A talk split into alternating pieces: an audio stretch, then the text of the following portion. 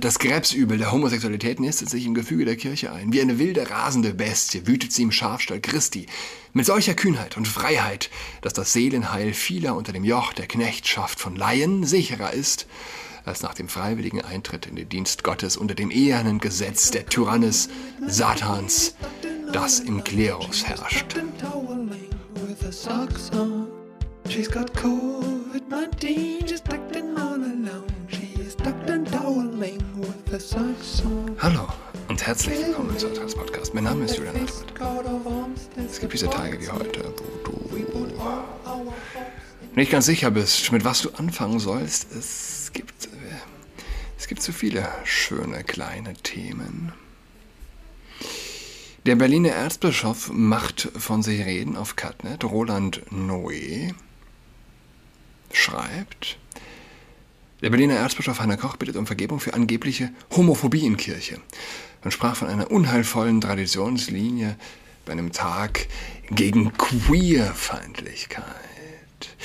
Wenn ein Vertreter der am meisten gehassten Bevölkerungsgruppe, Glaubensgemeinschaft,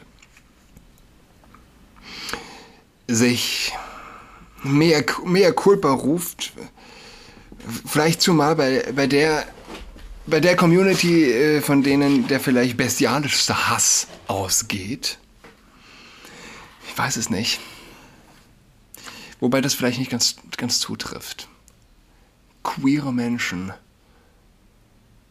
hm, würde ich sagen, sind selbst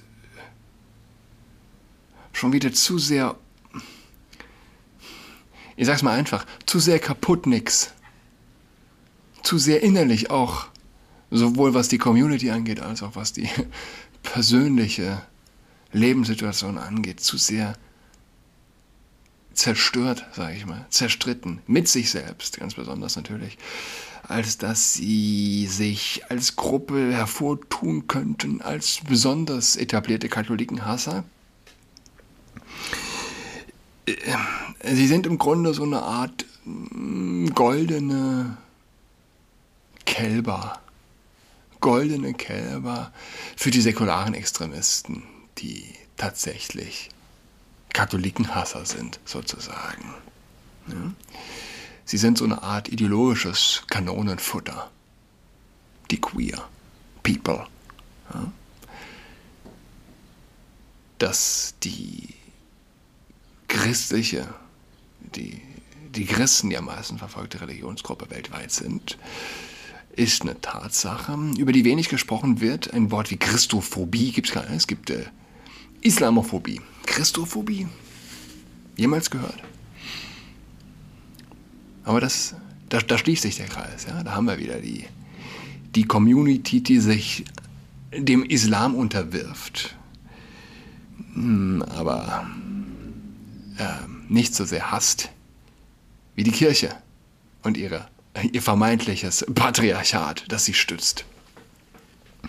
Gleichzeitig aber sich die Millionen junge Muslime, jungen männlichen Muslime ins Land wünschen.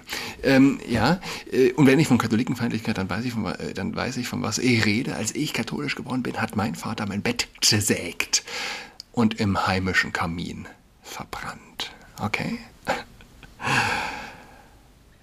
Wie bitte? schreibt also Roland Noé. Koch ist immerhin der Vorsitzende der Kommission für Ehe und Familie der Deutschen Bischofskonferenz. Gehört es für einen deutschen Bischof in Berlin schon zum guten Ton, sich bei der Gay-Szene beliebt zu machen? Und was meint Koch denn hier genau? Hat der Erzbischof von Berlin ein Problem damit, die Lehre der Kirche zu dem Thema zu verkünden? Aber Koch geht noch weiter. Er möchte zukünftig in seinen 35 fachen auch Beauftragte einsetzen, die sich gegen eine solche Diskriminierung engagieren.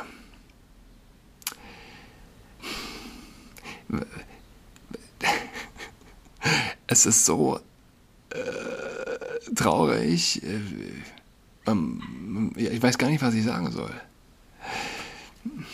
Man muss sich das so vorstellen. Man kann sich das so vorstellen ein Bischof äh, ist so sehr vom Zeitgeist durchdrungen, so sehr Opfer des Zeitgeistes, so sehr von einem unterschwelligen, hm, ich würde mal sagen, vielleicht auch Selbsthass getrieben, dass er die wahren Hohepriester des Vogue-Kults in seinen Gemeinden etablieren möchte. Ja, weil da nichts anderes wären Antidiskriminierungsbeauftragte, Anti-Queerfeindlichkeit, Diskriminierungsbeauftragte. Das sind echte Hohepriester des Vogue-Kults. Der Schwuler ist der Säulenheilige der, Säkular, der säkularen Extremisten und wenn wir noch einen Schritt weiter gehen, ist der... Nee, ich glaube, ich habe immer gesagt, der Schwule ist der Hohepriester des Vogue-Kults. Habe ich das gesagt? Jetzt will der Erzbischof, also diese hohe Priester, sich selbst einverleiben, sich selbst, äh, sie selbst etablieren. Was, was meint Koch damit? fragt Roland Noé. Müssen jetzt alle, die sich für und Familie im biblischen Sinne einsetzen, in der Erzdiözese Berlin mit Problemen rechnen? Auch wenn Koch und Co. es nicht hören wollen, die Bibel ist mit dem Thema ganz klar. Man hat fast das Gefühl, dass der Erzbischof eine Art Gay-Kirche möchte, in der die Lehre der Kirche beim Thema Ehe und Familie keinen Platz mehr hat.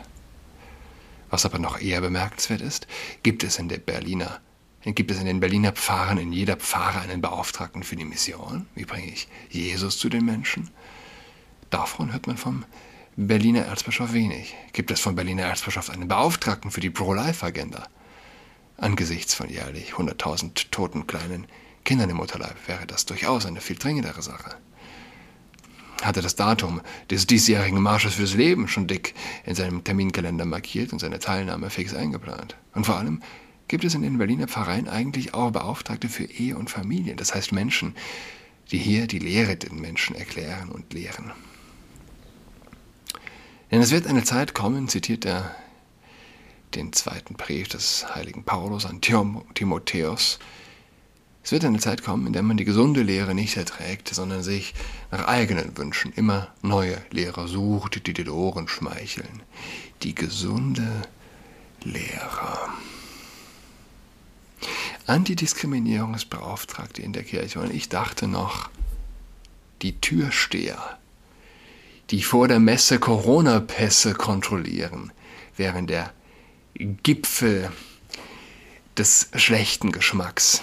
Aber nein. Aber nein, es geht natürlich. Es geht natürlich noch krasser. Was soll man tun, wenn man von solchen Dingen hört? Das ist eine furchtbar schwierige Frage, finde ich. Man kann nicht in fremde Köpfe schauen, aber man versucht es. Ja? Stellen wir uns den Erzbischof vor, er ist, weiß nicht, wie alt ist er? 60, 70, paar 60, 70. Was ist das für eine Zeit, in der er gelebt hat? Ich frage mich das oft. Was muss gerade in den älteren Menschen vorgehen, wenn sie die aktuellen Entwicklungen in der Gesellschaft sehen?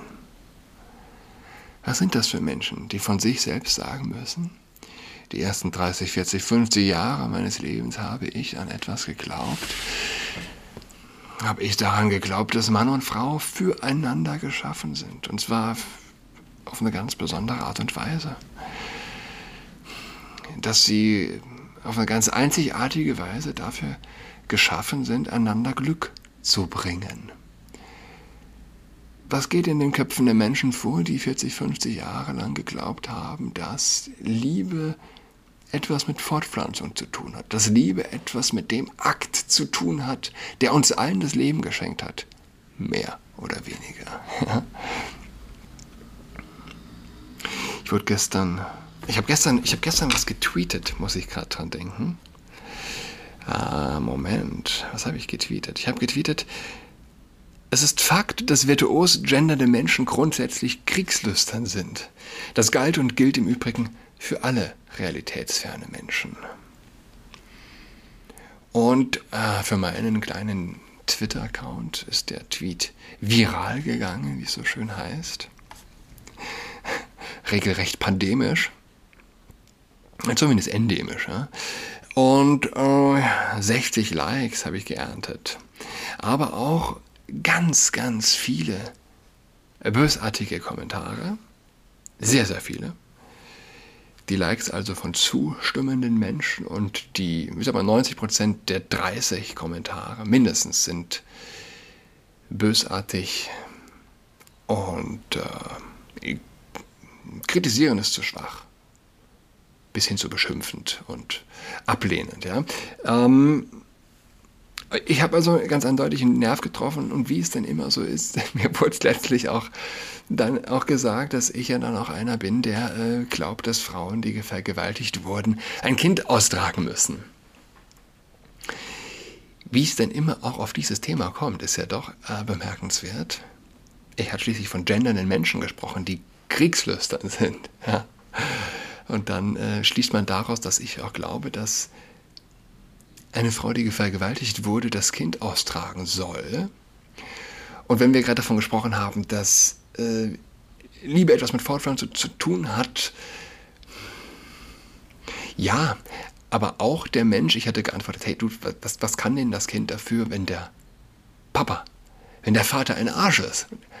Kann das Kind, das auch äh, per Vergewaltigung gezeugt wurde, nichts dafür? Jedes menschliches Leben ist per se erstmal gleich viel wert. Eben auch das Leben, das nicht in natürlicher Fortpflanzung entsteht, sondern im Labor gezeugt wird. Wer wollte bestreiten, dass menschliches Leben, egal wie es entsteht, heilig ist? Ja. Was tun die Antidiskriminierungsbeauftragten jetzt, wo, wo es die Affenpocken gibt? Musste ich denken, auch bei einem anderen Tweet, auf den ich gestoßen bin. Und zwar von einer gewissen Maxi Marie Gold. Maxi Marie Gold, äh, sehr wahrscheinlich eine Frau, sehr wahrscheinlich, also sie benutzt ja nicht ihren klaren Namen, sie ben, bezeugt aber die Pronomen, mit, dem, mit denen sie, sie sich angesprochen fühlt in ihrem Profil, she und her. Gut, muss nicht viel heißen, kann trotzdem ein Penis haben, die gute. Eine Frau als Profilbild. Also ich nehme das einfach mal ab, dass es eine Frau ist. Gibt es irgendeinen beschissenen Grund, diese Krankheit als Schwulenkrankheit zu framen? Soviel ich weiß, haben auch heterosexuelle Leute Sex mit Hautkontakt. Der Tweet hat über 1000 Likes. Über 1000 Likes. Und Terrortiere antwortet, war bei AIDS in den 80ern doch identisch. Es gibt eben Krankheiten, die gehäuft bei Analverkehr übertragen werden und zufällig größtenteils bei Homosexuellen auftreten. Das ist nicht wertend, auch wenn die Medizin sich zunehmend der PC anpasst. Maxi Marie Gold antwortet, diese Art von Erklärtweet macht mir Kopfschmerzen. Diese Art von Erklärtweet macht ihr Kopfschmerzen. Was genau? War bei AIDS in den 80ern doch identisch. Okay, es gibt eben Krankheiten, die gehäuft bei Analverkehr übertragen werden und zufällig größtenteils bei Homosexuellen auftreten. Man spürt die Angst des Kommentierenden, ja, bloß nicht in ein Fettnäpfchen zu treten, ganz, ganz abgesehen davon, dass es, es sich hier bei, bei HIV nicht um eine Krankheit handelt, die gehäuft bei Analverkehr übertragen wird per se natürlich schon. Aber sie, sie überträgt sich, sie, ähm, sie verbreitet sich ja nicht über Analverkehr als Ursache der Verbreitung. Zwischen zwei Menschen vielleicht. Aber es geht ja schließlich hier um die äh, Anzahl der wechselnden Geschlechtspartner. Ein eine ganz, ganz einfache Tatsache, ein ganz einfacher Fakt. Wie verbreitet sich diese Krankheit? Und warum besonders bei Schwulen? Na, weil sie mehr Geschlechtspartner haben. Diese Art von Erklärtweet macht mir Kopfschmerzen. Sind wir wieder beim Punkt. Was, was, wa warum ist der Schwule für Sie eine Art goldenes Kalb? Warum? Es ist ganz offensichtlich, dass das so ist. Für Sie ist der Schwule erhaben über, was heißt erhaben über Kritik? Einfach erhaben über Makel. Für sie ist der Schwule makellos. Ich finde es halt schwierig, antwortet Terror-Tiere darauf, ich finde es halt schwierig, eiskalte Fakten als Framing zu bezeichnen. Wenn nahezu alle Betroffenen homosexuell waren, wenn nahezu alle Betroffenen homosexuell waren, dann ist es kein Framing, das auszusprechen.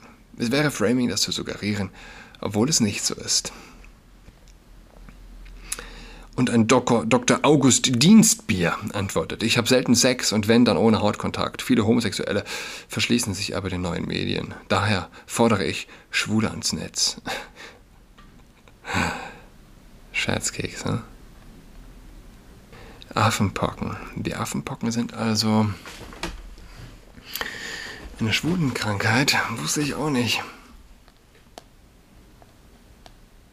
Wie werden die Antidiskriminierungsbeauftragten damit umgehen? Man beneidet sie nicht um ihren Job. Du meine Güte. Wenn ich mir jetzt schon vorstelle, dass ich einen Antidiskriminierungsbeauftragten. Oh, ich werde darüber berichten. Ich werde davon schreiben. Ich werde davon schreiben, ich werde dafür, davon im Podcast berichten. Von dem guten Antidiskriminierungsbeauftragten, wenn er denn kommt. Ich werde mir den Perversling zur Brust nehmen. Sagen wir ganz offen, wie es ist. So was Widerliches. Also nochmal zum, zum Punkt zurück. Was tun? Was sollen wir tun? Bringt ja nichts, nur zu jammern.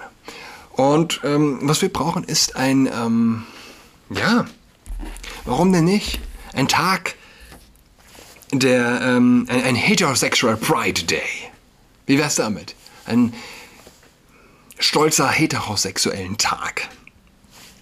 Ich habe das gegoogelt und ist tatsächlich in der brasilianischen Hauptstadt gab es da ein, äh, ein, ein Engagement, etwas dergleichen zu etablieren. Ja, wieso nicht? Und wer soll unser ähm, Säulenheiliger sein, was das angeht? Wer soll unser Schutzpatron sein, wenn wir jetzt den heterosexuellen ähm, Tag feiern? Und ich bin nochmal drauf gestoßen, jetzt wieder, wo sich also der Erzbischof zum Thema äh, Tag der Queerfeindlichkeit äh, in den Staub geworfen hat es gab, ist ja nichts Neues, Homosexualität im Klerus. Und äh, im Jahr 1049 hat der heilige Petrus Damiano dem eben gewählten Papst Leo IX. einen Brief geschrieben, und er schrieb darin, äh, das Krebsübel der Homosexualität nistet sich im Gefüge der Kirche ein. Wie eine wilde, rasende Bestie wütet sie im Schafstall Christi. Mit solcher Kühnheit und Freiheit, dass das Seelenheil vieler unter dem Joch der Knechtschaft von Laien sicherer ist, als nach dem freiwilligen Eintritt in den Dienst Gottes unter dem ehernen Gesetz der Tyrannis Satans, das im Klerus herrscht. Petrus Damiani. Wie wär's damit? Der Gedenktag ist der 21. Februar und ich stelle mir jetzt auch den Wecker. Ähm, der 21. Februar, der wird zukünftig der Tag der Heterosexuellen. Bitte um Tipps. Wie feiern wir den? Was können wir an schönen Goodies verteilen? Wie designen wir diesen Tag? Wie designen wir das Wiedererkennungssymbol für diesen Tag? Was könnte unser Maskottchen sein? Welches Tier? Petrus Damiano also. Damiani. In diesem Sinne, eine gute Woche. Bis übermorgen am Donnerstag. Tschüss.